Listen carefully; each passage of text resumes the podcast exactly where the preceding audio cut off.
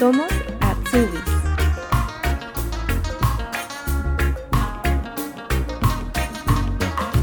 Hola, en este primer capítulo conoceremos a Marcia Medina Ramos, quien a los 12 años decretó que iba a vivir en el extranjero. A los 27 decidió partir a Alemania y actualmente está cursando la Ausbildung de Administración Hotelera en la ciudad de Hamburgo. Hola Marcia, ¿cómo estás? Maravillosamente. Gracias. ¿Cómo estás tú? ¿Bien? Bien, bien también. Primero quisiera saber de dónde eres originalmente y qué Ausbildung estás haciendo ahora. Yo soy de Perú, de Lima, nací en Lima. Mi mamá es de la selva amazónica, mi papá es de la sierra y pues hace cuatro años que estoy aquí en Alemania y estoy haciendo en este momento un Ausbildung como Hotelfachfrau en inglés es como especialista en hotel, hotel, hotel specialist, y en, en español sería como administración o gerencia de hoteles, algo así, ¿no? O especialista en hoteles, ah, vamos a hacer. Eh, estoy en mi segundo eh, año, segundo año de aprendizaje. Se me van a salir por ahí una que otra palabra en alemán, lo siento mucho. Allá, ya quería decir otra vez. Sí, vamos a ir traduciendo algunas palabras medias raras que vayan. Sí, yo asumo que, que, las personas que estén mirando el video, pues o están ya haciendo un voluntariado o ya tienen un nivel de alemán que por lo menos puedan entender esas cositas. No lo digo porque, ah, Dios mío, me quiero como que estoy hablando alemán, sino lo digo porque me parece a veces muy fácil, ¿sabes? Ya me integré mucho vocabulario en alemán y, y creo que las personas que viven hace mucho tiempo aquí en Alemania me entienden un poquito. Allá. ¿Cómo era tu vida, Marcia, antes eh, de llegar a Alemania? ¿Cómo era tu vida en Lima? ¡Ay! ¿Por qué me haces tantas preguntas tan fuertes? No, mentira. ¡Ah! Es una historia muy larga. Eh, pero vamos, yo puedo abreviar, yo puedo abreviar. Pues ha sido una vida, digamos así, muy eh, normal, por así decirlo. Vamos a decirlo normal, entre comillas, ¿no? Trabajaba para una empresa, yo no fui a la universidad, estudié unos meses algo de computación, la verdad es que no cuenta mucho, luego una, una semana, no, perdón, un mes o dos meses de, hice unos talleres de actuación, porque lo quería hacer. Eh, pero básicamente el resto de mi experiencia en el área retail ha sido, eh, lo aprendí haciendo, pues, ¿no? Más o menos lo que estoy haciendo ahorita también, trabajando y estudiando, que es parte del sistema, es la técnica de este Ausbildung, ¿no? De los Ausbildung aquí son así, vas, vas trabajando y de esa manera también vas aprendiendo trabajaba en una empresa colombiana de cueros que estaba recién abriéndose comercio ahí en Perú y aprendí muchísimo. Ahí me sirvió mucho, ahí me sirvió mucho todo lo que yo había aprendido, aprendido durante años en otras, en otras marcas de ropa peruana este, y algunas marcas internacionales, pero pues aprendí. Estaba en un buen puesto, no ganaba mal, ganaba muy bien, tengo que decir, para ser una persona que no fue a la universidad, este, o que no tenía una carrera completa, este, he sido, soy una persona muy hábil, aprendo muy rápido, tengo disposición para trabajar, eh, soy rápida, eh, qué sé yo, de alguna u otra forma me gusta hacer las cosas bien, eh, en ese tiempo hacía solamente las cosas bien en mi trabajo, tengo que ser sincera, ¿no? Y en el otro, la vida personal estaba un poquito eh, desocupada, vamos a decirlo, desatendida. ya sabes cómo dice esa frase, ¿no? En cuando en la parte financiera, en la parte profesional te va bien, hay otro lado que no está. Algo así, algo así. Pero bueno, de eso ya, ya está aprendido. Lección aprendida, abgeschickt. Listo. Abgehackt, como dicen acá los alemanes. Ya está, listo. Um, y ya, esa es más o menos, era mi vida Ah, todos los fines de semana de fiesta, ¿eh? eso sí. ¿Por qué decidiste eh, salir de Perú y exactamente a Alemania? Ah, una historia eh, divertida. Creo que la gente que me ha visto en las redes sociales, en las redes, digo, pues en mi canal de YouTube sabe cómo funcionó. Pues estaba ganando buen dinero, dije, bueno, para estar soltera, que tengo que empezar a comprarme cosas, que no sé qué, me mudé, empecé a vivir sola y dije, bueno, Marcia, tienes que hacer algo con ese dinero porque si te va a ir, no es posible que se te vaya toda esta plata en, dos semanas, ya estaba completamente misia, como decimos en Perú, ¿no? Decía, pero ¿qué está pasando? ¿No? Entonces dije, bueno, te vas a, te vas a poner a estudiar algo, dije yo, idiomas, pues, y yo como siempre había tenido en mi cabeza desde que tengo 12, 13 años, yo quiero vivir en el extranjero, yo quiero vivir en el extranjero. Y empecé por esta marca colombiana, hice amigos en Colombia, empecé a viajar, se me metió el bichito. Ya creo que todo el mundo le ha pasado que te vas de viaje, no, dos semanas, regresas a casa y dices, todo me apesa, me quiero ir de nuevo. Pues vamos a decir mucho así como que no, pertenezco aquí, chao, ¿no? Entonces eso me trajo otra vez todo lo que yo de pequeña me había deseado siempre. Dije, a viajar, viajar, viajar.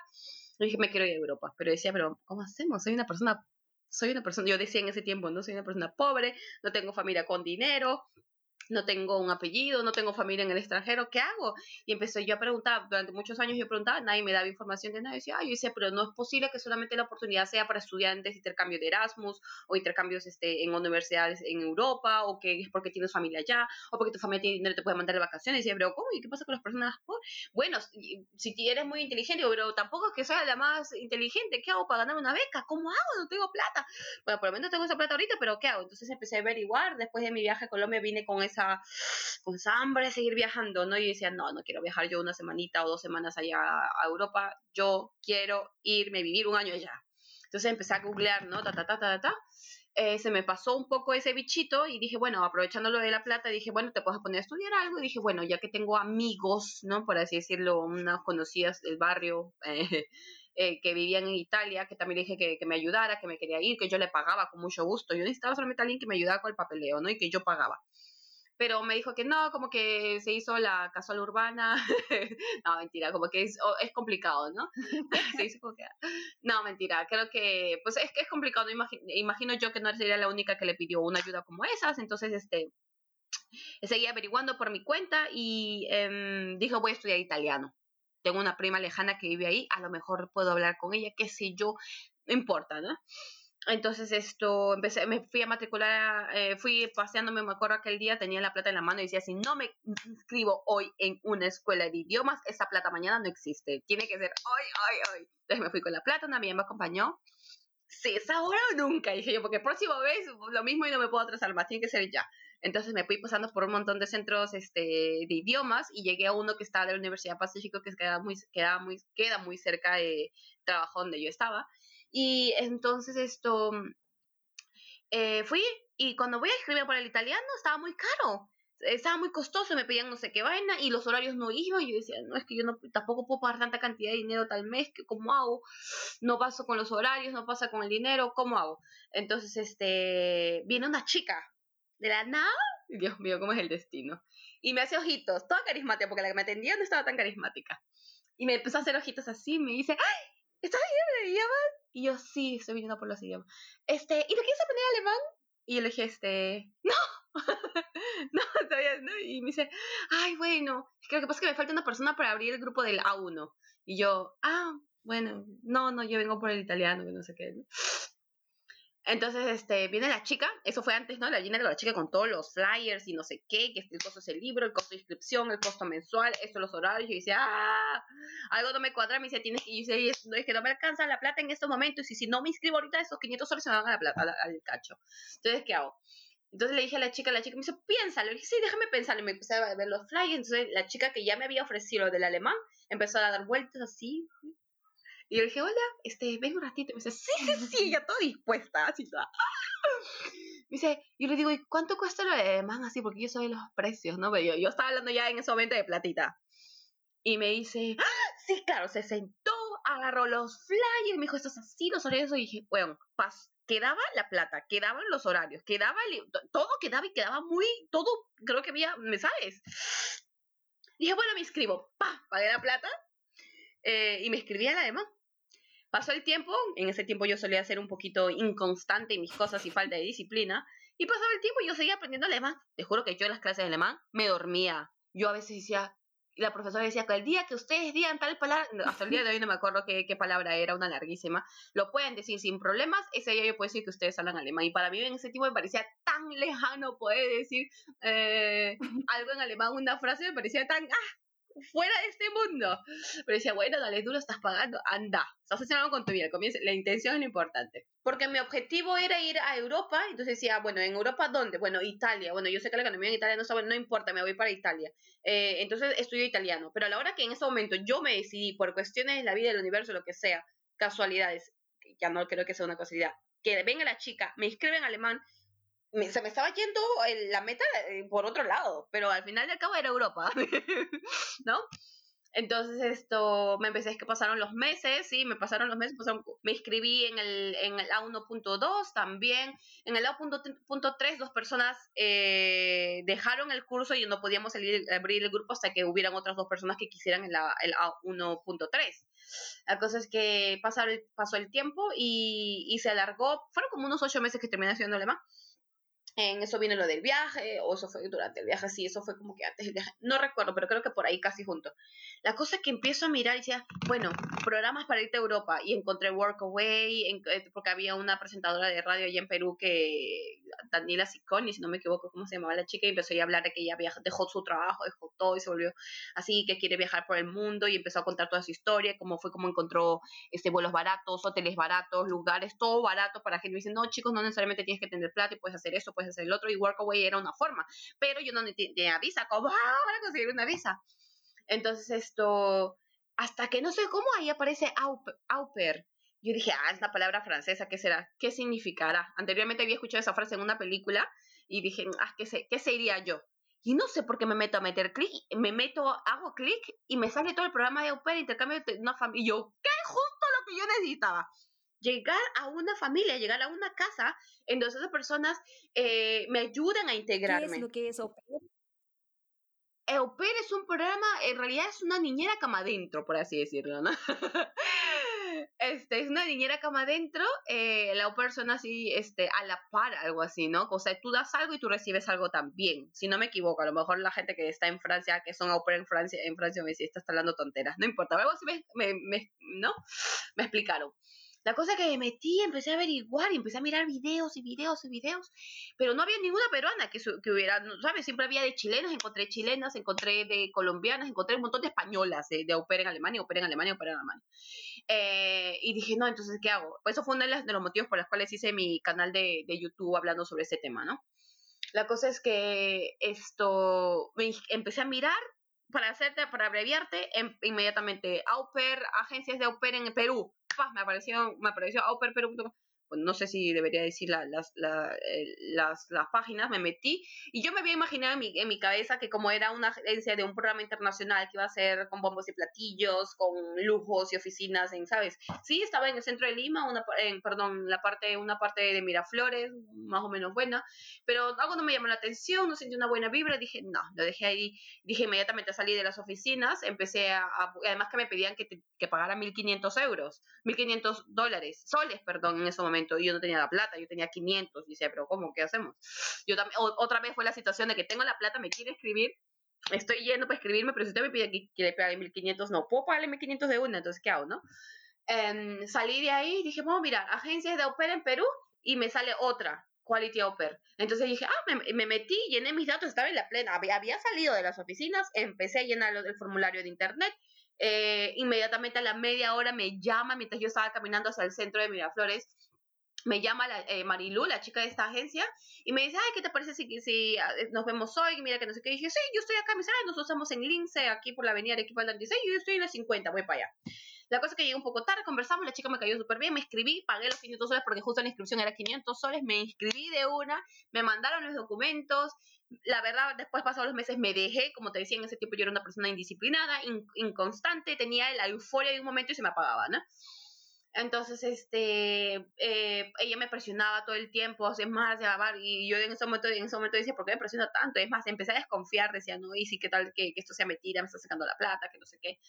Eh, me entraron dudas hasta que una compañera, como yo, ya se lo había gritado a todo mi trabajo, le he dicho, por si acaso, yo me he metido en una agencia para irme a Europa. En el momento que yo consiga familia, yo no existo aquí. Yo decía, sí, yo como no puedo parar de hablar, ya te habrás dado cuenta, no paro. Se lo, toda la empresa sabía que yo me iba en un momento. Entonces por ahí llegó a los oídos de una chica que se llama Doménica, linda la chica, ¿eh? la señora. La cosa que viene me dijo, Marcia, así todavía, me enteré que te vas a ir a Europa, mi hermana también está. Y yo, sí, ¿dónde está tu hermana? Yo, ¿dónde está tu hermana? Me dice, está en Alemania. Yo, ¿en serio? Me dice, sí. No sé qué, también se, se, se, fue como au y tiene su... Y yo, es en serio, porque en ese tiempo yo estaba súper desmotivada, ya se me había bajado la euforia, como te dije, y estaba como que, ah, ya bueno, ya perdí los 500 soles, ya no importa, ya no voy. Y le digo, cuénteme con qué agencia se fue. Y me dice, ay, no me acuerdo, pero la chica justo me, la tenía que encontrar hace unas semanas porque tenía que, porque tenía que mandarle unos documentos a mi hermana y justo ella iba a mandar un documento para allá. Y que no sé si es en serio. Me dice, pero dime la agencia. Me dice, no me acuerdo, pero la chica se llama Marilu. Y yo, ah, Marilu es la agencia donde yo estoy. Entonces en ese momento empecé a creer otra vez en la agencia, ¿sabes? Porque me había entrado desconfianza. Y empecé otra vez a ponerle las fue pilas. Todo ¿no? Sí, sí, total. He seguido, he seguido señales como para decir, ponle empeño, no te pierdas, ¿eh? y sé constante que no sé qué para eh, evitarnos, y creo que en canal lo conté también, eh, me pasó una cosa muy interesante antes de que mi familia me contactara, logré hacerlo, me empeñé, tuve muchos, muchas cosas que prácticamente me quisieron como que eh, detener en el proceso, pero le puse punche, punche, punche, y al final a última hora, como siempre en ese tiempo yo toda última hora, aprobé el examen, empezamos con la búsqueda de familia, demoró dos meses y medio, tres meses, si no me equivoco, yo decía, ay Dios mío, yo regresé, Diosito, tuve unas revelaciones impresionantes esos días y encontré una familia maravillosa, la mejor que me haya tocado, exactamente la familia que yo necesitaba tener en mi vida y hasta el día de hoy son como mi familia. Yo allá en su casa, yo soy una niña más. Y eso que Eva tiene 36 y yo tengo 31. Mentira, ella tiene 35 y yo tengo 31. ¿Ya? Pero yo voy a la casa y yo parezco una niña de 10 años, te lo juro. Yo me caigo, se me hace una herida, y ellos vienen y me curan la herida y me abrazan y me dan cariñito y me dicen, tienes que tener cuidado, como si yo fuera una niña de 10 años. Y mis amigas, una vez que me han acompañado, como saben que yo soy toda guerrera y que hablo así toda, ¿no? Tosquita, y que soy así como que la mamá, que vamos a dirigir, que no sé qué, me quedan mirando y me dice, ¿quién eres? Y yo, pues, déjame, me están ingriéndome, envidiosa. Y yo, Eva, me duele. Te lo juro, tal cual. Si mi hermana me escucha, le da un poquito de envidia, seguro. Dice, ¿quién es esa? familia? ¿A dónde llegaste?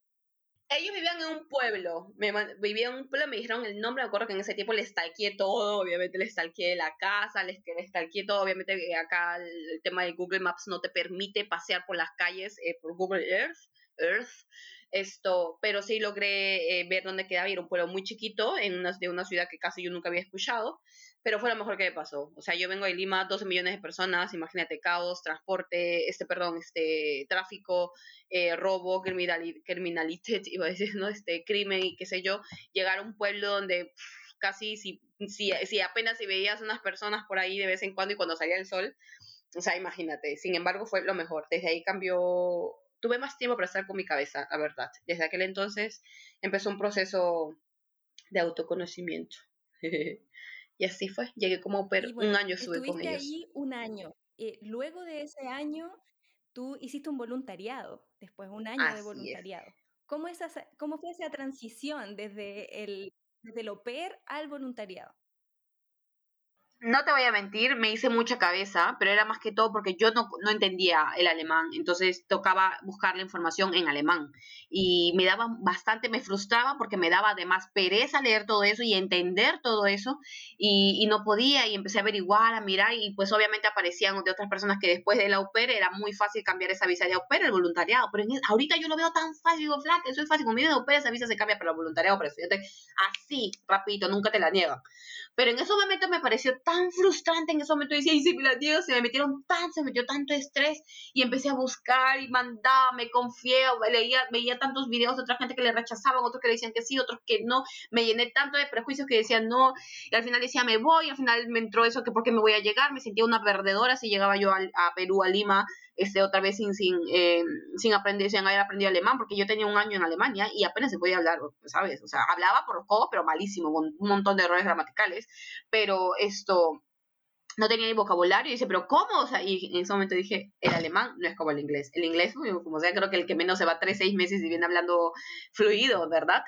Eh, y yo pensé que ese sistema de inmersión, que tú estás aquí, escuchas alemán por todos lados, te iba a ayudar, pero no, el alemán no es como el inglés. Eso, un poquito, un poquito de spoiler para la gente que viene acá diciendo, ay, sí, estoy igual. Yo me vine acá con unas energías y unas ínsulas de orgulloso de decir, sí, que yo soy buena con los idiomas, yo me voy a Alemania, yo me voy a enfocar, voy a aprender el alemán, lo voy a aprender un año, luego puedo estudiar, y luego voy a hacer esto, y voy a hacer el otro, yo no me voy a dejar, ¿sabes? Vine acá y me toqué con una realidad que te juro que me dio en la cara en la cara y bien duro, te lo juro, fue horrible. Y así me puse igual sufriendo, llorando, por así decirlo, este, empecé a mandar las solicitudes para varias agencias, no, Esas, no son agencias, son como reclutadoras, intermediarios entre los, eh, los voluntarios y las empresas que necesitan voluntarios. Escuelas, museos, no sé qué, yo me había encerrado que quería hacer un museo en, en escuela, en bibliotecas, y resulta que ahí te pagan menos. Si puedes hacer tu voluntariado ahí, claro que sí, pero te pagan muchísimo menos plata. Y yo como extranjera, para poder quedarme acá, necesitaba que yo demostrar, mira, es un voluntariado, voy a recibir 400 euros, pero también me dan casa, también me dan eso, así que no necesito más plata y me aprueban la visa. Si yo le digo, ah, lo voy a hacer en una biblioteca, me dan 100 euros mensuales y no me dan más plata, pues, ¿y usted de qué va a vivir? Demuéstreme una cuenta donde se tiene plata. Se me montó todo encima y, y más encima que cuando me fui a mi primera entrevista en una, en una empresa con personas discapacitadas fue una, una, en ese momento fue traumática, pero en ese momento ya me cabe la risa, ¿verdad? Escucho la historia y digo, Dios mío, Marce, ¿cómo pudiste aguantar una cosa así? Me tocaba con unas, unas cosas y dije, no, yo no puedo trabajar con personas discapacitadas. Yo había en ese tiempo, yo decía antes que no puedo, me, me entraba mucho nervio, no sabía cómo manejar personas con discapacidad. Decía, ¿cómo voy con, con eso, no? ¿Cómo, ¿Cómo lo manejo? Y al final esto, gracias a Dios, sin querer, este, la agencia que ya sabía que yo no quería trabajar con personas discapacitadas, aún así me mandó la última, eh, un último formulario de una empresa, me lo manda por correo y me dice, prueba ahí. Y yo en ese momento, cuando yo le había dicho a ella, fue un primero de diciembre, que no quería trabajar con personas discapacitadas porque las, las entrevistas que había tenido en estas instituciones habían sido muy traumáticas para mí. Yo decía, no, no puedo trabajar con personas así, me voy a Perú antes de trabajar con personas así. Pero de esa fecha a una semana después, que me manda este correo, habían pasado tantas cosas en mi cabeza que yo ya no podía dormir literalmente de tanta preocupación, mi cabeza estaba caliente acá de tanta preocupación, de tanto pensar, decía que me regreso, no sé qué, y decía, Marcia, ¿qué hacemos? Yo tocaba literalmente, fui a instituciones a preguntar y dice, pero es que nosotros no contratamos directamente a los voluntarios, nosotros vamos con estos intermediarios que, que reciclan, por decir, no, reciclan, no, este, eh, eh, ¿cómo se dice? Eh, filtran a, a, estas, reclutan, gracias, reclutan a estas personas, la información, las visas y demás, nosotros recibimos a voluntarios desde ahí, no lo recibimos directamente la cosa es que ella, ella, Córdula, Córdula Karish se llama ella, la que estaba en ese tiempo en la empresa, me manda el correo en Bergedorf, de esta institución, Bergedorf trabajé ahí 18 meses de esta empresa, y cuando yo llegué ahí, resulta que era con personas discapacitadas también, pero ahí el clima era otra cosa. Me acuerdo que el que, el que me entrevistó, yo, ay, para llamar por teléfono y hacer la cita, un, una pesadilla, creo que a todos nos ha pasado lo que hacemos acá, sabemos lo que es hablar por teléfono, de que te digan, hola, para Medina, vas a y ¿qué? me invite más. te, te entra el nervio y te dices, este, además a veces no cuelga, y cuelga. Me pasaron unas cosas en ese tiempo, me acuerdo que yo de boba me puse visita privada en eBay ¿no? En la página este de eBay. Y de boba dejé mi número y me empezaron a llamar gente enferma. Uy, tú no sabes, me empezaron a llamar y decirme, hola, ¿no me quieres acompañar para ir a nadar? Y yo, y le colgaba, te lo juro. Yo te pago 70 euros la hora. Me dice, Dice, pero ¿a quién se le ocurre dejar el número de teléfono ahí adentro? Y no soy la única, que me lo han dicho varias personas y me han dicho, que, es que quería trabajar en mi y lo puse en eBay y yo, ¿y dejaste tu número? Me dicen, sí. Y yo, es... yo también. Y me han llamado personas para decir, ah, yo también, a mí también. La es muy chistosa. Yo sé que suena muy bobo, ¿cómo vas a dejar tu número? O sea, hello, como te dicen los alemanes, pero en ese momento uno no piensa, no mira y pone solamente contáctenme y contrátenme que necesito ayuda, necesito trabajo, necesito dame la plata. Ah, ya, la cosa es que se dio esta llamé por teléfono a la, a la institución en Bergedorf y la señora Ellen Bull, Ellen Bull que de hecho ahorita el viernes pasado, creo que te estaba contando el otro día, fue su último día, ya se dio, fue la renta ya, divina, me trató súper bien y demás. El día de mi entrevista fue su otro compañero de recursos humanos, Tobías, el que me hizo la entrevista y todo, yo, yo entendí casi, mejor dicho, nada, me hablaba y me hablaba y me hablaba y yo entendí como, no sé, un 40%, pero lo importante que sí logré entender fue que ellos le daban habitación a sus, sus voluntarios y en ese era como que, ¿qué? Sí, me dice, nosotros tenemos un... Eh, eh, FSJ Bonum, ¿no? Este, voluntarios, eh, departamento de voluntarios. dije, ¿qué? Sí, son cuatro habitaciones y nosotros solamente le damos habitación a nuestras voluntarias. ¿Y cuántas voluntarias que tenemos? Cuatro y tú vas, podrías ser la cuarta. Y yo, no, en ese momento yo me enfoqué y dije, yo hoy día le limpio el culo, te limpiar el culo, pero ya este puesto es mío. Yo sé que me pones un pito por ahí, porque que de verdad yo en ese momento dije, me cegué y dije, no, este es mío. En ese momento dije, no, lo que sea. La cosa es que fui, me empezó a llevar por todo el lugar, me dice, Marcia, acá está el área, el taller de, de madera, acá se hacen los conciertos, que la música, el taller de no sé qué, que por aquí, que por allá. Cuando me lleva arriba, las mujeres ahí súper buena onda y guapas y tenían una energía y un carisma y hacían las cosas con felicidad. O sea, no se les veía tristes, amargados, o estoy trabajando con nada, todo lo contrario, los molestaban, los trataban como personas como tú y yo. Me encantó. Y dije, no, esto es lo mío, el ambiente, se sintió otra energía, ¿sabes? Y así que ese día me, me mandaron con una chica que se llama Vita, que es de Irán, eh, hasta el día de hoy es mi muti, como mi madre, eh, ¿no? Aquí se le dice muti a las mami, mami, mi mami. Y, y, ella me trató tan bien y ella le encanta español, estuvo casado, estuvo viviendo en Argentina y me decía, español, ¿cómo se dice eso? Y ella tiene un temperamento, no tienes ni idea, y donde va, ella llama la atención, tiene un cabello de ese tamaño y los alemanes, siempre los alemanes pasan el precio, qué hermoso tu cabello, qué hermoso tu cabello, y ay, muchas gracias, muchas gracias. Divina, ella tiene un temperamento y una energía así, habla hasta por los codos peor que yo, así que ya te puedes imaginar. Entonces ella me ayudó un montón y me hablaba y me hablaba. Yo le decía, sí, sí, sí, ahora vamos a hacerte la prueba a ver si tú lo puedes limpiar bien a él. Y yo, ay, me puse los guantes misma profesional, según yo, enfermera, ¿eh? Yo no había estudiado nunca en mi vida nada de eso, me puse los guantes profesional. ¿Un día de prueba o un tiempo de prueba es? ¿O te probaron ese mismo día y ya?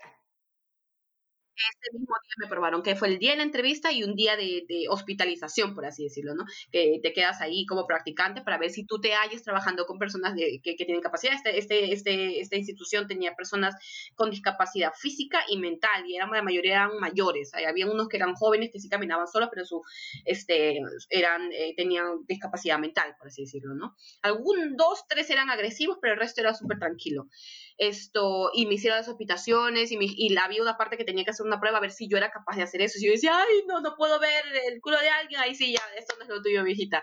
Pero yo estaba tan enfocada y la verdad es que yo no sé cómo lo logré, lo agarré con cariño a ese chico, le me puse las, las guantes, hice lo que tenía que hacer, me dice, ah, muy bien, que no sé qué. Entonces al final de la tarde viene la persona que te ha estado contigo, en este caso Vita, y Tobías, el que me entrevistó, y me preguntaron de cómo me sentía yo, que si le gustaba el puesto, como te dicen los alemanes, eh, Lastig drüber nachdenken, ¿no? Andate a la cama y piensa en la noche sobre eso y mañana nos respondes. Yo le dije, yo no necesito dormir, yo no necesito pensar, yo quiero estar aquí. Pero me preguntó como unas 10 veces, ¿no? Pero ¿estás seguro? Yo estoy Pero normalmente uno digo, no, este es mío, no contraten a nadie más. no le tengo esta cita a nadie, este es mío. Pero no quieres pensar seguro. Y yo, sí, sí, sí. Y me lo dieron. Al final dijo, no tienes que decir, no, no, no. Me acuerdo que cuando salí de la institución, Vita me dijo, eso es un trabajo que los tienes que sentir el corazón. Así me dijo. Y yo me quedé con eso porque pues en ese momento mis, intenciones eran básicamente por interés, ¿no? Por un tema de que estaba desesperada, necesitaba un trabajo, aparte tenían una habitación que me iban a dar, muchos de mis problemas con los cuales no por los cuales no podía dormir se me iban a solucionar, fue por interés, tengo que ser sincera, pero fue la mejor experiencia de mi vida, y te lo digo yo, que he sido de esas personas que desde el otro lado, desde allá de Perú, desde otro país, dicen, ay, es que yo no me voy a Italia a trabajar con viejitos, porque yo en mi orgullo, en mi egocentrismo, decía yo soy suficientemente bonita, tengo presencia, soy inteligente como para ir a, un lugar a trabajar con ancianos, yo puedo hacer otras cosas. La gente que no, no, sabe mirar más allá, el idioma se aprende, que por qué no aprende. Así era yo de prejuiciosa y de criticona. Y vine acá y me di cuenta que efectivamente me toqué con un idioma súper difícil, tres veces más difícil de lo que es el, inglés. Me, tuve que hacer trabajo que yo tanto decía que no iba a hacer y fue lo mejor que me pasó en la vida. Desde que empecé lo de au pair, que van a se limpia la mesa, que tienes que limpiar el baño, para mí me parecía tan denigrante en ese momento cuando yo estuve ahí, porque yo venía de trabajar en una empresa donde yo manejaba a gente, yo me tenían un respeto porque yo hacía un buen trabajo y decía, hacemos esto, hacemos lo otro, papá, yo no es que yo mandaba, yo hacía, y la gente me preguntaba, yo mm, no me va a dejar mentir, la gente que la escucha esta vez va a decir que Marcia era una de las bravas, las colombianas venían y me decían una berraca, yo pensé que era berraca, pero esta me ganó, así me decían te lo juro, unas paisas, es que usted es berraca, parce, yo pensé que yo era berraca, pero es que usted, no, mentira, pero así me hablaban y decía, ¿en serio? Sí, ¿qué significa berraca? Y me decían, ah, que era así, que no sé qué, te lo juro. Entonces yo llego a una familia a que me tengan que enseñar cómo se maneja un spool machine, no esta de lavaplatos, y para mí era que me, que me tengan que enseñar a mí, mira ese egocentrismo que yo tenía, ese orgullo que tenía acá, que no me ponía, yo no me permitía cometer errores. Eso fue algo muy importante que me chocó mucho. Me chocaba que yo con 27 años me tuvieran que corregir para hacer algo, que me enseñaban cosas tan básicas y que yo no supiera. Claro que luego me decían, Marcia, te enseño dos veces y tú ya lo aprendiste, ¿no? A veces necesito enseñarte solamente una vez, pero igual el hecho de que me decían esta parte no, que no sé qué, yo lo detestaba tanto, es algo ya de niñez, ¿no? No, no soportaba que me estén corrigiendo, por eso que siempre a veces me daba duro con algunas cosas. Tienes que hacerlo bien, bien, bien. La cosa que eso pasó, pasé esa fase, ¿no? De, bajar el orgullo y decir, tienes que aprender para poder, pues, tienes que cometer errores para aprender. En el alemán tienes que cometer los errores gramaticales, te los corrigen y los aprendes. Y así en todos los aspectos de mi vida, sobre todo aquí a la hora de, integrarme, ¿no? Y, y, lo mismo pasó en el voluntariado. También bajé el orgullo y yo decía, sí, claro, sí, claro que sí, lo vas a hacer yo, claro, y tienes que hacer eso, claro, lo hago así. Nada que no, que yo, ¿por qué? Que es que yo no, es que yo no puedo, pero porque yo, nada, cero. Orgullo cero. Y le decía, sí, señora, yo lo hago. ¿Cómo se hace usted? me enseñó, ah, a mí me parece esto, esto, esto, ¿sabes? Y esa actitud que cambió, porque eso fue una actitud, una mentalidad que yo cambié desde el comienzo, es la que a mí me ayudó hasta el día de hoy a seguir aprendiendo. Es que estoy acá para aprender un montón, porque estoy en un país donde no conozco o no conocía nada desde que llegué. Me sentía súper, uy, yo estaba acá contentísima. ¿eh? más de un año haciendo el, el voluntariado y después, ¿cómo surge esta idea de quedarte y decir, ok, voy a volver a cambiar mi visa, pero ahora me voy a meter a estudiar, quiero aprender una, bueno, dentro de lo que dice, estoy aprendiendo mucho, pero quiero aprender más y quiero eh, tener una profesión fue, fue difícil, porque pues obviamente al decidirme yo a empezar a estudiar, a hacer un Ausbildung, por ejemplo, que era lo, lo, más accesible para mí, por el tema de que yo no tenía dinero para estudiar otras cosas, y la universidad tenía que hacer una preparación, el estudio en colegio, para eso te piden 9 mil euros en la cuenta, y si no tienes 9 mil euros en la cuenta, alguien tiene que firmar a ti que es responsable de ti, el Verpflichtung Erklärung, yo no tenía, tampoco lo quería pedir, qué hacía, ¿sabes? Entonces mi única opción era un Ausbildung, el tema era qué, y eran tres años, era una decisión también importante de que si me quedaba otros tres años acá, o me iba para Perú. Yo ya tenía claro que me quería quedar, pero decía tres años, yo siempre esos contratos de tres años a mí me, hoy me siento como que me amarro, es como que no quiero ser libre, ¿sabes? Me, no me cuadran tanto. Pero dije, bueno, vamos a hacer, de un momento dado, cuando yo veía que ya el tiempo estaba muy, muy corto, y decía, no, tengo que tomar una decisión, y el hecho de regresar no me agradaba, no me hacía sentir bien. Yo no, me quiero quedar, y me di cuenta que sí, que efectivamente me quiero quedar, y la única forma de quedarme era estudiando. Ya cuando pasé la, la primera fase de decidirme, ya seguía la siguiente fase, ¿qué voy a estudiar? Tengo 27 años, voy a cumplir 28, que, que, no, tenía 29, claro, 29, ¿qué voy a hacer? ¿Y por qué tal cosa? Pero es que no tengo novio, que cuando me voy a casar y cuando tenga hijos, que cómo voy a estar trabajando de repente, pues, en, no sé, en, un hotel a las 10 de la noche y no puedo estar con mi hijo. Según yo, haciéndome, eh, haciéndome preguntas de un futuro que ni siquiera había pasado. Según yo, no sé por qué en mi cabeza decía que era lo último que iba a estudiar. Y empecé a, la, la verdad es que pasé muchas noches pensando en sudando frío, la verdad es que no lloré en ese tiempo pasé nada más un, mal rato, pero también se, se, sumó esa decisión importante a, también a la decisión de... Em, a la fase que uno tiene esa edad, ¿no? De, de, de, lo que la sociedad espera de ti y que tú no estás cumpliendo, eh, de los estereotipos, ¿no? Que porque a los 30 una mujer ya debería estar, no sé, pues en la casa, por así decirlo. A mí nunca me gustó, yo tenía súper claro que ama de casa todavía no quería ser, que tampoco tiene nada de malo, en ese tiempo lo veía horrible ser ama de casa, no sé por qué, tonterías, prejuicios tontos, ¿no? Yo no sé, cada uno tiene lo suyo y está perfecto, mientras te haga feliz está perfecto, pero es una tolerancia que en la que ya he trabajado.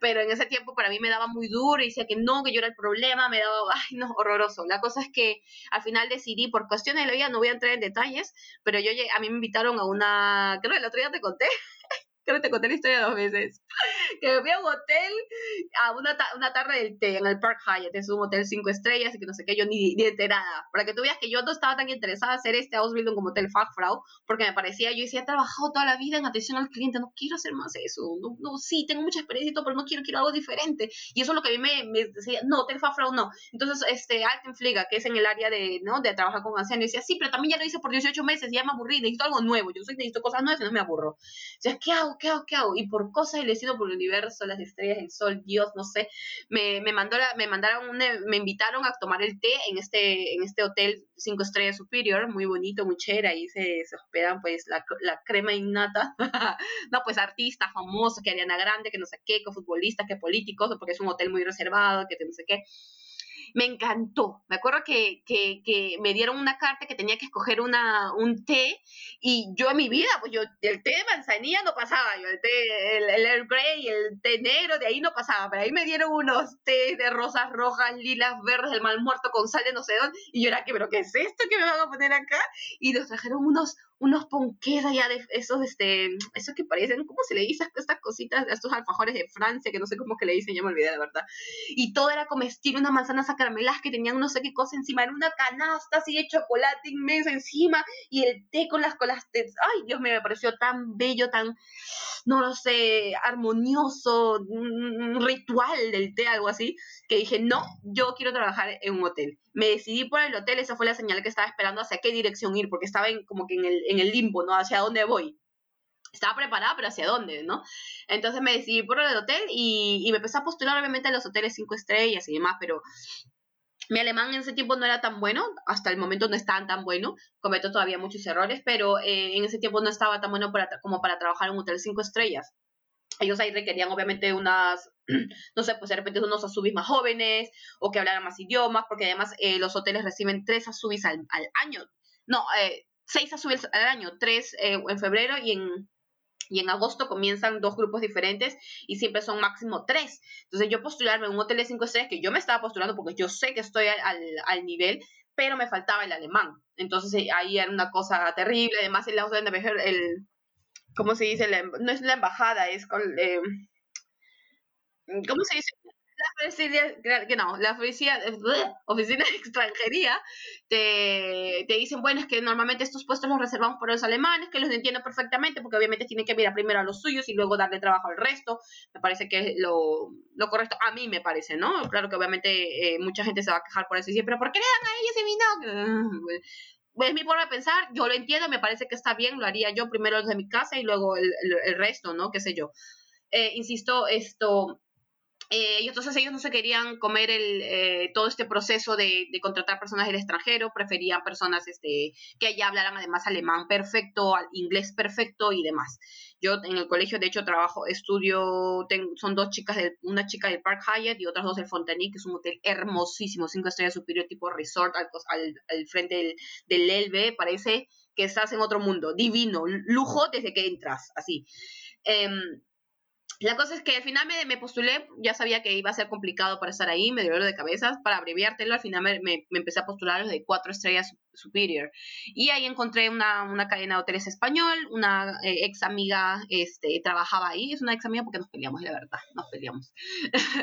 y ella trabajaba ahí y eh, me postulé al hotel y justo antes de tener una entrevista hablé con ella para que para comentarle y me dice, sí, como que me dio unos tips, otra compañera también, otra chica también que conocí en ese tiempo me ayudó un poco también con los tips de esto, de, de las entrevistas y demás. La cosa es que entré, este, no fue por mi certificado, cierto que yo no presenté certificado, importante era que, que yo hablara, independientemente si presentaba un certificado C1, C2 o no sé hasta dónde que hay, esto, es importante que tú te desenvuelvas bien en la entrevista y creo que a mí me salvó muchísimo eso.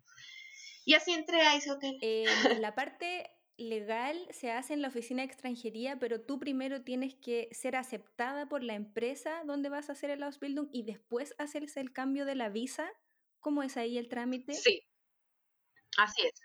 Yo primero te postulas en la empresa la empresa, tú automáticamente, que la, a la hora que la empresa a ti te decide dar el contrato, inmediatamente tú pasas a, ellos mandan tus documentos al Handelskammer, que es este regulador, ese que supervisa que a estos estudiantes se les dé los beneficios que les corresponden, que se les enseñen lo que tienen que enseñarse en, el, en la Ausbildung y demás. Entonces, ellos ya se encargan de los estudios, pero básicamente tú empiezas a crear, eh, te empiezas a postular a las empresas. Una, una vez que las empresas, aquellas que reciben a subis en las áreas donde tú quieres estudiar, pues ellos ya te hacen toda la inscripción automáticamente, ¿no? ¿Y cuáles fueron los requisitos em, para poder entrar a hacer eh, lo que estudias ahora, que es administración hotelera?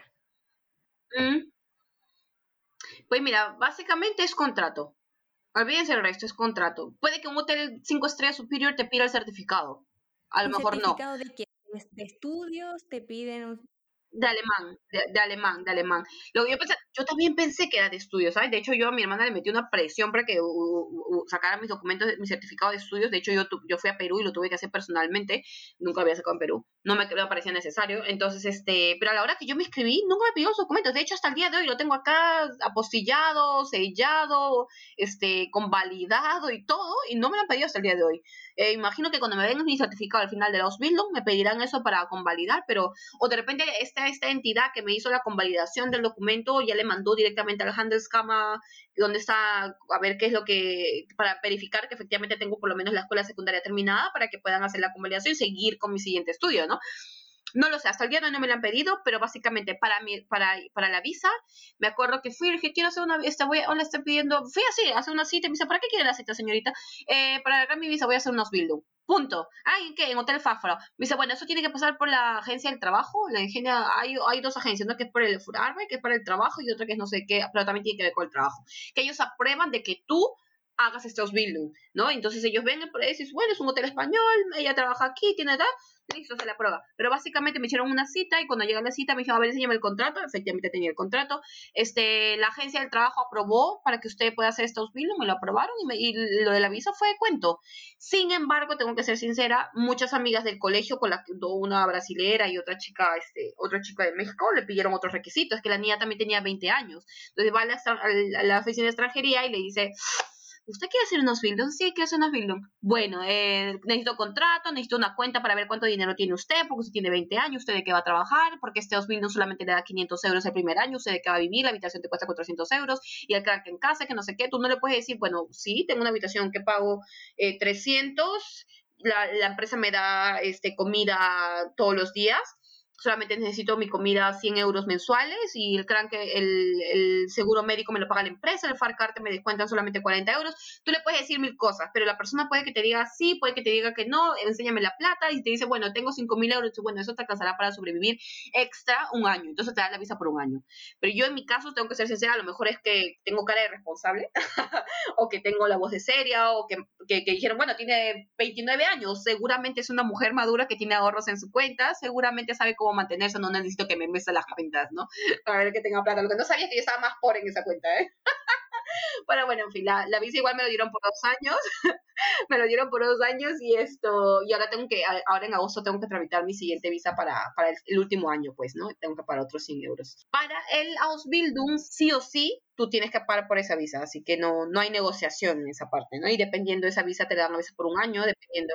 Porque son muy pocas empresas que hay en Hamburgo que reciben para esto y solamente son 10 puestos al año y pues no, eso se lo reservamos para los alemanes, no te lo damos a ti.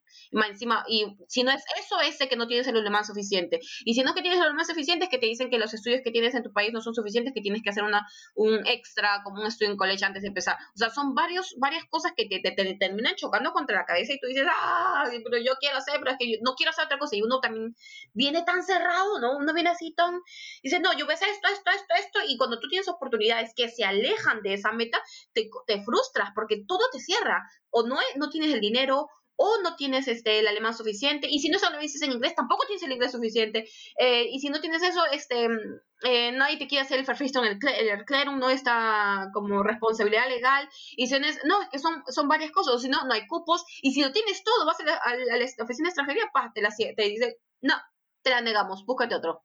O sea, son, son varias cosas, así que siempre es bueno tener un as bajo la manga. Claro. Bueno, entrando de lleno a tu programa de formación, ¿te acuerdas de tu primer día de clase? ¿Cómo estabas? ¿Cómo te sentías? Dios mío. eso que, a mí, a mí me, me, gusta mucho ir al colegio, me gusta de verdad. De hecho, cuando salí de la escuela secundaria me dio mucho penita cuando terminé. Mi, mi, mi, colegio para mí era el recreo, un poquito lejos de casa. Los que conocen un poquito mi historia saben muy bien de que, que el colegio para mí era, era todo, ¿no? La disfrutaba muchísimo. Pero, este, tuvieron que pasar muchos años que para que me vuelva a sentar en, una, en un salón de clases y fue un poquito raro, pero lo pasé y me la he pasado muy bien, ¿ah? Ya, pues con 30 años entrar a un salón de clases es otra vaina, pues mientras los chicos, los jóvenes están entrando tratando de pasar desapercibidos, así todos caletas, yo llego como que, hola, buenos días, ¿cómo estás? Me encanta, me encanta.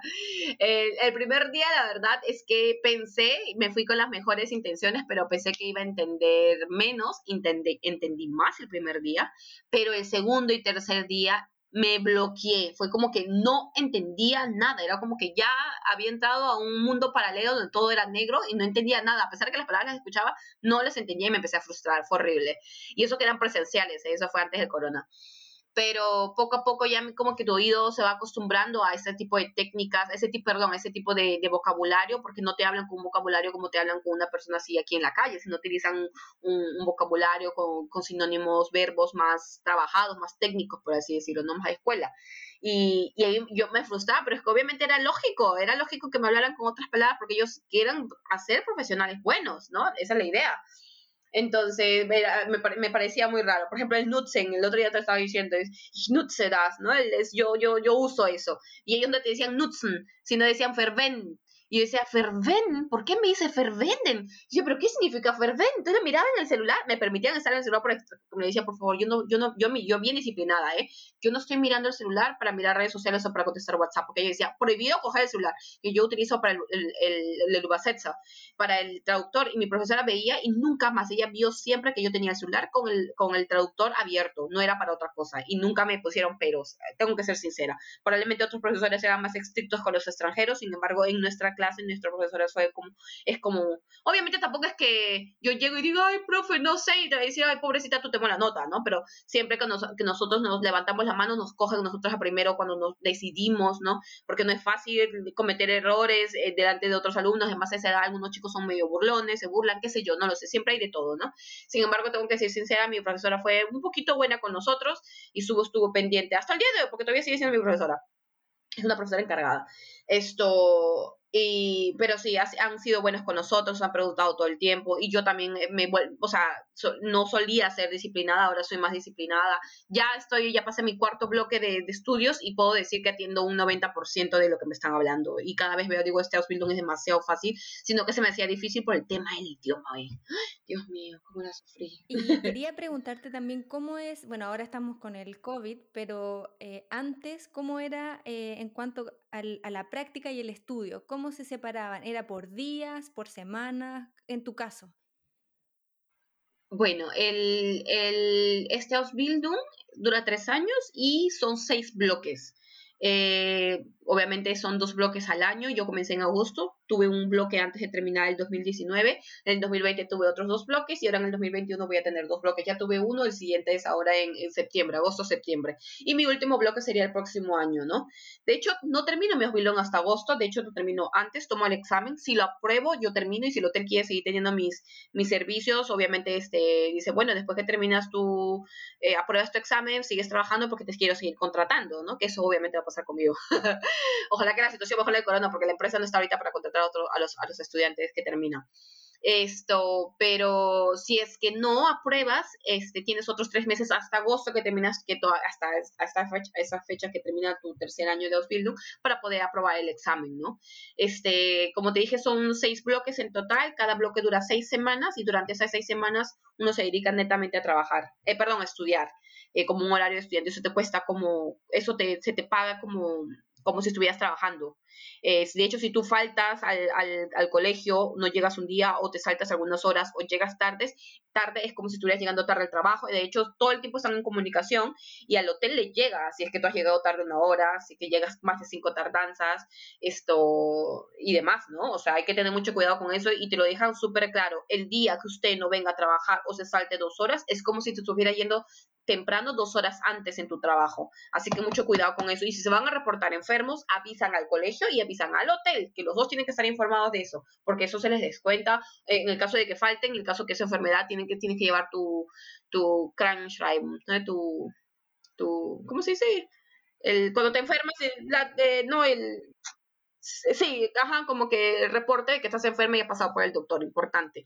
En la gastronomía son un poquito más pesaditos con eso porque por los horarios, no se puede, eh, no, un restaurante cuenta con tres personas, ejemplo, el restaurante en el hotel, y, si uno falta son dos personas y es un día movido es complicado, es importante llamar a una persona que venga a trabajar ese mismo día, eso, por eso que es importante, no podemos reportarnos así sin más ni más eh, enfermos. Por ejemplo, cuando yo estaba haciendo mi voluntariado, yo, había, yo no me reporté enferma nunca, pero había las chicas, las voluntarias, todo el tiempo se reportaban enfermas y decían, ah, llego tarde, y eh, perdón, estoy enferma, y no, el primer día que te reportes enferma no es necesario que manes ningún certificado de enfermedad que te sea el doctor, no es necesario. hasta el segundo día recién, pero acá en la gastronomía no, Tienes desde el primer día que tú te sientes enfermo, si es posible el día anterior, no sé cómo un día anterior te puedes anticipar que vas a estar enfermo, pero si, es posible, si usted siente síntomas, usted llama el día anterior para poder nosotros comunicar. Es así complicado, creo que siempre ha sido así en el área de gastronomía, ¿no? Entonces hay que tener cuidado con eso. Y en cuanto a las materias, ¿qué es lo que tienes que estudiar en cuanto a la teoría y también cómo es en la práctica? Tenemos, eh, obviamente, información, te, ponen de todo, pero a mí me pareció muy, muy interesante que te dieran también información de las leyes. Tú como estudiante también aprendes todos tus derechos y deberes. Lo que tiene que aparecer en tu contrato, por ejemplo, que la empresa a ti no te puede preguntar que si, qué religión tienes o si eres casado, si estás embarazada. Casada, incluso no tampoco, no, no, es, no es legal que te pregunten eso. Eh, puede ser por si acaso, por el tema de los estoya, ¿no? el nivel de de, de los impuestos, no las categorías. Pero después de eso no. Esto, te enseñan eso, cuántos horarios, eh, cuántas horas puedes trabajar máximo, qué días de día libres puedes tener, dependiendo de la edad, porque a partir de los 16 tú puedes hacer un Ausbildung, en qué áreas de, de los Ausbildungen, puedes tener esto, eh, puedes trabajar, desde qué horas, si tienes 16 años no puedes trabajar a, las 5 de la mañana, excepto si estás haciendo unos build en, en, una panadería, ejemplo, ¿no? Entonces, todo eso te enseñan, eh, aparte de eso te enseñan esto, eh, creo que son cosas básicas, ¿no? Cómo, cómo tratar al cliente en ciertas situaciones de quejas, cómo manejar el banquete este, eh, de, la parte del área de business, de negocios, eh, qué preguntas tienes que hacer ahora hacer una reservación. Creo que todo el mundo debería saber, necesitas pues el nombre, obviamente un teléfono, el contacto, qué sé yo, pero ellos te, te, informan un poquito más allá. En realidad los es bastante fácil, tengo que decir, pero hay algunas te ponen siempre las preguntas con trucos para que tú no cometas errores y ciertas cositas, así que tienes que ser más disciplinado con eso. Y también hay días de práctica que te, te hace prácticas en la cocina eh, del mismo colegio, ellos tienen una cocina donde también están para los que están haciendo los Bildung como cocineros. Y nosotros también nosotros como, como Hotel Fach, eh, pasamos por todas las áreas, ¿no? Fachleute es este, como Fachfrau, Fachmann, eh, eh, es que para todos, ¿no? El hotel FAG para todas, loites personas. Y pasas por todas las áreas del hotel. La idea de este Ausbildung es que tú te puedas ir a cualquier otro, otro, cualquier otro hotel y puedas trabajar en cualquiera de esas áreas. Ya sea en la cocina, ya sea en el restaurante, en el bar, en housekeeping, en la recepción, en el área de sales, reservaciones, banquet y, ¿no? y más. Esa es la idea del, del Ausbildung, que tú salgas preparado para trabajar. Obviamente no eres especialista en cada área, pero tienes una idea más que básica para poder trabajar en, en todas esas áreas. Y luego te enseñan toda la producción de, de, dónde vienen las carnes, cuál es, por qué es la diferencia. Ahí es lo que te estaba comentando hace un rato sobre el tema de, de, de el consumo sostenible, cuáles son las marcas que sí, que no, cómo se, cómo se manejan aquí el tema de la carne de la vaca, de dónde sacan la leche, por qué tienen que seguir ciertos reglamentos, por qué sería esto eh, producto sostenibles, eh, qué productos de, pescado que están envasados, cuáles son aquellos que, son de pesca sostenible, cuáles no, cuáles son las reglas. Te enseñan de todo, básicamente, para que tú sepas cuando te vas a un buffet, un buffet que tenemos, por ejemplo, en nuestro hotel, que hay una cantidad de 10 quesos, tú sepas que el cliente venga y te diga, ¿cuál es, qué queso es esto? Y tú no sepas, diga, ah, tú pues este es el Edama, este es el Gouda, este es un Gouda Jung, el, el, el, el Gouda viejo, ¿no? El más rife este, y sepas todos los, eh, cuáles son que tienen, este, qué tipo de, de, jamón es, si es cocido, no es cocido, si tiene cerdo adentro, si no tiene, si se putin, por qué, y, para, la idea es que tú puedes preparar, hacer tu propio hotel y sepas todas las reglas, reglas de, de cómo se maneja con el gobierno, ¿no? De las normas que para tu negocio, de qué productos puedes usar, qué no, de qué tipo, incluso te dice qué tipo de pisos debes usar de acuerdo a cada área de tu, de, de tu restaurante. O sea, tú no vas a poner este madera en el área del bar, donde tú sabes que hay mucho hielo y demás, aunque algunos que sí lo hacen, a menos que sea parquet, dependiendo. Entonces, ¿y el piso de granito dónde lo pondrías tú? Y para las habitaciones, ¿qué tipo de piso pondrías? ¿Un mármol o pondrías este, o tapete, ¿no? La, alfombra, ¿y por qué? Eh, cómo se limpiaría. O sea, te enseñan todo eso para que tú mismo tengas una idea de qué a, de, piensas a largo plazo de cómo crear tu hotel. Eso me parece súper interesante y eso es lo que a mí más me encantó, el hecho de que podía estar metida de un lado para otro, ¿no? Me, me gustó mucho ese lado, hasta la cocina, yo que me encanta cocinar y siempre estoy aprendiendo nuevas cositas para... me gusta la comida. Entonces, sí, parece súper interesante. A mí me, ha gustado mucho esta tengo, tengo que ser muy sincera. Y en cuanto a las pruebas, ¿podrías contarnos un poco cómo son las evaluaciones, los test? ¿Tienes test escritos o también tienes pruebas orales? Eh, no, no hay tanto pruebas orales, sin embargo, son la participación en el salón. Eh, te, cuentan mucho, creo que es más o menos el sistema de allá, ¿no?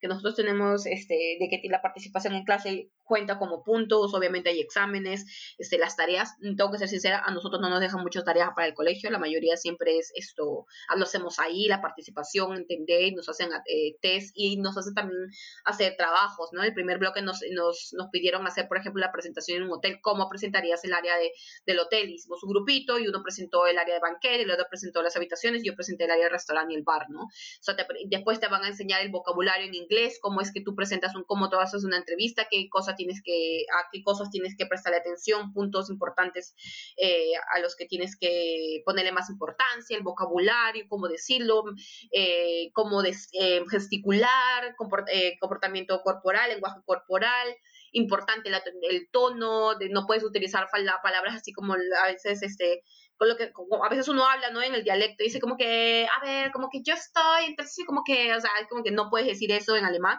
como que es el halt, muchos, muchos jóvenes utilizan el halt, eh, yeah, it was la, es como en inglés que dices, ah, was like, I don't know, you know, was like a little bit hard, y no sé qué, y tú dices, no, tienes que ser concreta, directa, y, y esto, eh, sí, no puedes utilizar palabras de relleno, tienes que verte profesional, no puedes usar eso, evite, o sea, todas esas reglas eh, para poder hacer buenas entrevistas, para poder hablar con los clientes, tienes que dejarlo hablar, cuando el cliente se queja no lo interrumpas, siempre con este tal vocabulario, creo que nosotros lo sabemos, pero a veces es necesario que lo tengamos presente, que es importante a la hora de tratar con un cliente, ¿no? Incluso las reglas de los, si es un niño de 16 años, quién tiene permiso de pedirse una cerveza y un vino, solo si los padres están ahí, y si no, no. Eh, si tiene 15 años, tiene máximo una Coca-Cola, y si no, no, no puede comer solo a menos, porque si viene un niño de 16 años y tú no te das con pero alemanes hay uno que tienen como 16 años y tienen 2 metros de altura, y el restaurante les vende, si el padre viene y dice, no, mi hijo no puede pagar estos 300 euros de consumo con sus amigos, ustedes debieron preguntar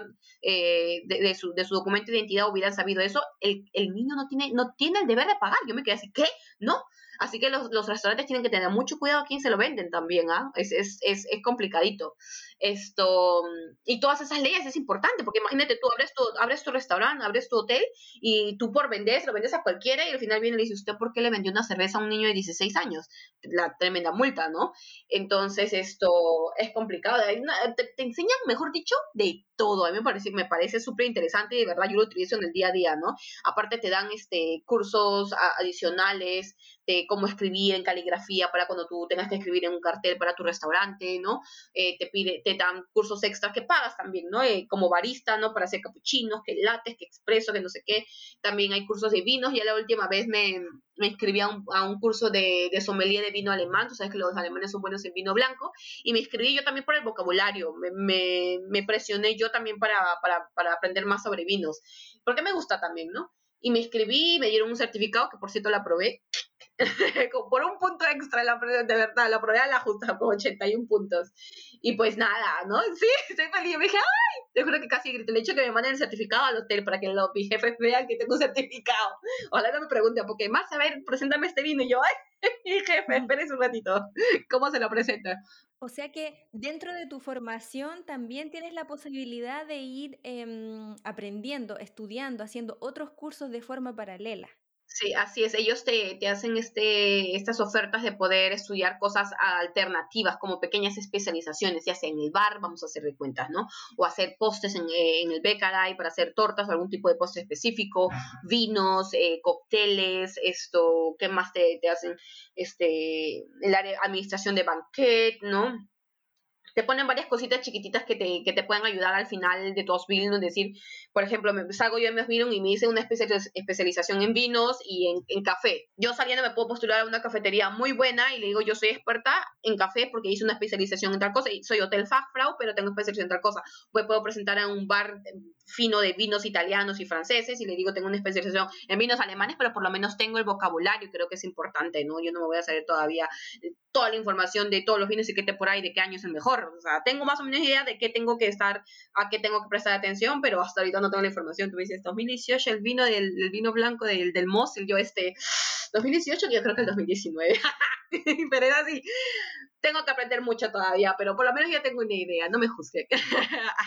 Hago lo mío. Si hay alguien que eh, tiene interés en esta área, ¿qué eh, le recomendarías tú o qué cosas piensas que son importantes que hay que saber antes de entrar a este rubro? Que, hagan una, un día de práctica. Eso me hicieron a mí en la entrevista. Después que yo tuve la entrevista, ellos me invitaron a un día de práctica para que ellos vean mi, mi desenvolvimiento en el área. Me pusieron a trabajar, me acuerdo aquel día en, en, el desayuno. Y esto, y también para que tú te sientas ubicada si eres capaz de hacerlo. Porque tengo que ser sincera, igual que para mi voluntariado, yo me sentí obligada a hacer este, este building porque no es algo que yo quería hacer. Sin embargo, me decidí porque, pues, como te dije, encontré una señal del universo que me gustó el hotel y dije, ¿por qué no? Me gusta el área. Eh, pero no, no fue fácil, ¿no? Al final yo me, yo me decidí por esto building porque eh, cambié mi forma de pensar y dije, vamos, esto no es el, el house building que te va a servir para toda la vida, mejor dicho, te va a servir para toda la vida, pero no es lo último que vas a hacer, no es que te vas a morir con esto, o sea, puedes hacer otras especializaciones, puedes seguir avanzando con esto, puedes, por lo menos tengo una base, pero eh, para, para, para poder ver las opciones, porque a veces la vida te manda más opciones y tú por estar encerrado aquí dices, no, no, no, está bien, tienes que ser, tienes que estar enfocado en lo que tienes que lograr, pero si estás viendo otras oportunidades, cógelas, pruébalas. Importante que si vas a hacer, decidirte por estos building, haz las prácticas, ¿no? Yo estuve haciendo prácticas en otro hotel en el área de housekeeping y aunque a mí no me gustó, igual dije, no, no lo veo una cosa del otro mundo. Y acá me hicieron hacer en, en, el hotel este español, me hicieron hacer en las mañanas, mis compañeros hablan español y todo, y creo que también eso me gustó, esa, ¿no? esa energía, no sé, el ambiente que había ahí. Pero insisto, es no es para todos, ¿no? Eh, creo que también depende mucho de, del tipo de personalidad que tiene cada uno y, de qué es lo que a ti te gusta en la vida. No hay ni bueno ni malo. O sea, conozco gente que, que, de verdad viven, no les gusta. Ha habido un cliente que dice, me hace tu capuchino y la, gente es como que, ay, qué flojera. Sí, ya se lo traigo. Se le nota en la, en la cara que no le apetece hacer un capuchino extra. Es que, insisto, creo que depende, ¿no? De repente es la mentalidad que a veces uno tiene que, ¿por qué yo tengo que limpiar una mesa? O sea, me, me, me, me, me me, denigra, es algo poca cosa, no lo sé, a lo mejor me estoy equivocando y es otra cosa, ¿no? A mí me piden un café, yo encantada, con mucho gusto, señor, y también quiero este, y le echo extra sane, o quiere que le eche otra cosa, y si le gustó el desayuno, está muy rico y durmió bien, y con una sonrisa oreja a oreja, y la gente le encanta. Lo malo mío es que yo hablo muy fuerte, entonces la gente. Pero es como que buenos días, señor, good ya, que no sé qué, han dormido bien, siéntese, en qué le puedo ayudar, todo bien. O sea, encanta. Esa soy yo es importante que cada una de, las personas que, que, va antes de decidirse a hacer algo, que se ubiquen, que sepan qué es lo que hay, en, qué es lo que me gusta, qué soy yo. Mira, a mí me gusta tales cosas, me gusta tales cosas, yo soy adaptable, camaleónica, me gusta más que trabajar con la administración, más que atención al cliente, a mí me gusta atención al cliente, no administración, me gusta más eh, comunicarme, más me gusta trabajar en la cocina, me gusta hacer, trabajar con cositas, en la, ayudar, hay gente que le encanta. Antes de ayer mi amiga me decía, Marcia, trabajé en el restaurante italiano y lo que más me gustaba era cuando me daban al, al el pescado y quitarle desde me parecía una cosa tan maravillosa, lo gozaba haciendo. Y yo ¿en serio? Me Marcia, yo era feliz quitándole la piel desde la espinaza al pescado. Yo fui tan feliz. Y yo ¿en serio? Me dice, sí, es que es cada uno diferente. Creo que es importante que se conozcan, ¿no? Y a veces uno no se quiere tomar el tiempo de decir qué me hace feliz. Y, y antes de ser cualquier, cualquier hagan prácticas con viejitos. Mira, la niña que, quería hacer todo el tiempo trabajar en un hotel, tener un hotel, ella ya no quiere trabajar más en un hotel y le gusta la ergoterapia, lo que tú, tú estás haciendo en Osville, ¿no es cierto?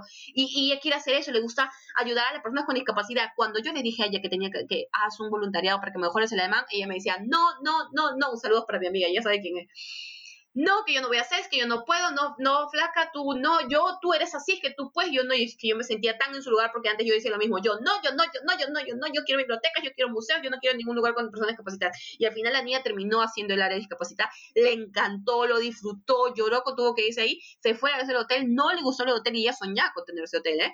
Y ya se dio cuenta que no es lo suyo y lo que quiere hacer es trabajar con personas discapacitadas. Así de, de rara son eh, las oportunidades de la vida que te dan para cambiar tu forma de pensar.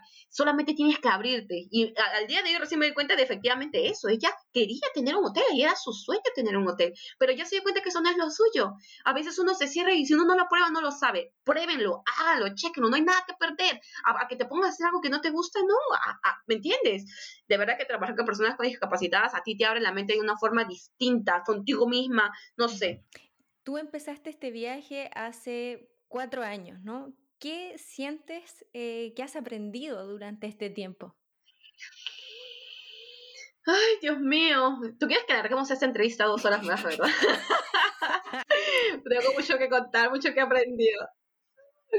No me, no, me lo pones fácil, Renata.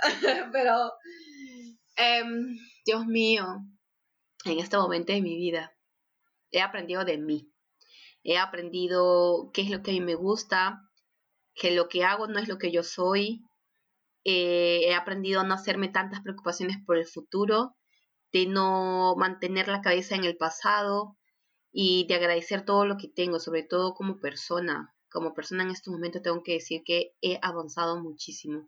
Yo no sé si es porque Alemania, al no tener tantos problemas de los cuales uno quejarse, porque vamos, que si los alemanes se quejan, no hablo en general, ¿eh? pero vamos a ser sinceros, tú que estás acá ya, sabes muy bien que la mayoría del tema de conversación es eh, no ha salido el sol, toda la semana ha llovido, que porque nieva, que porque este, hay este, zona de construcción, que este, cualquier otra, que el bono, un encuentro, que es muy chiquito, siempre se quejan de los roommates, pero no se quejan de otra cosa, no, no va a haber, bueno, por ahí sale también el tema de, de los inmigrantes, ¿no? De las personas que no se integran, los asociales, como dicen ellos, pero no hay otra cosa que quejarse tienen mucho los alemanes se saben divertir, les gusta su, su yo, yo, eso es lo que yo creo, ¿no? Yo veo los alemanes que dicen, sí, se sacan el ancho todo el año y tienen, sin embargo, sean como sea, se organizan con mucho tiempo, se informan muy bien de qué es lo que van a hacer en acá seis meses para sus ocasiones cuando se vayan a Mallorca, pues, y la pasan de lo máximo.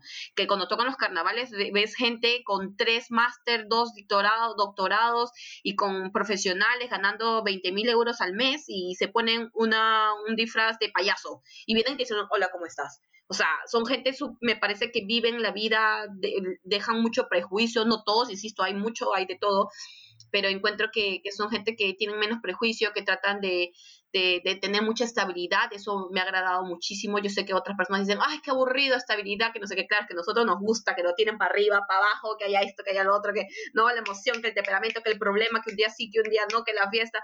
Eh, sin embargo, yo como lo criticaba al comienzo, lo criticaba y decía, esto no es fiesta, esto es reunión, esto para mí una fiesta se baila y se bebe, si no, no es fiesta, pero así con este, ¿no? Esta arrogancia. Y ayer justo estaba en una, en una, en una tarde de juegos, ¿eh? Tarde de juegos con cervezas de 2,5 de, de, alcohol y fue la mejor fiesta del año, o sea, así, nos, nos quedamos en, en el auto y mi amigo así, ¿cómo hemos cambiado, no? antes criticábamos tanto las fiestas de aquí, ahora eh, nos damos cuenta de que nos divertimos tanto simplemente jugando a las cartas y haciendo cualquier jueguito de, ¿no?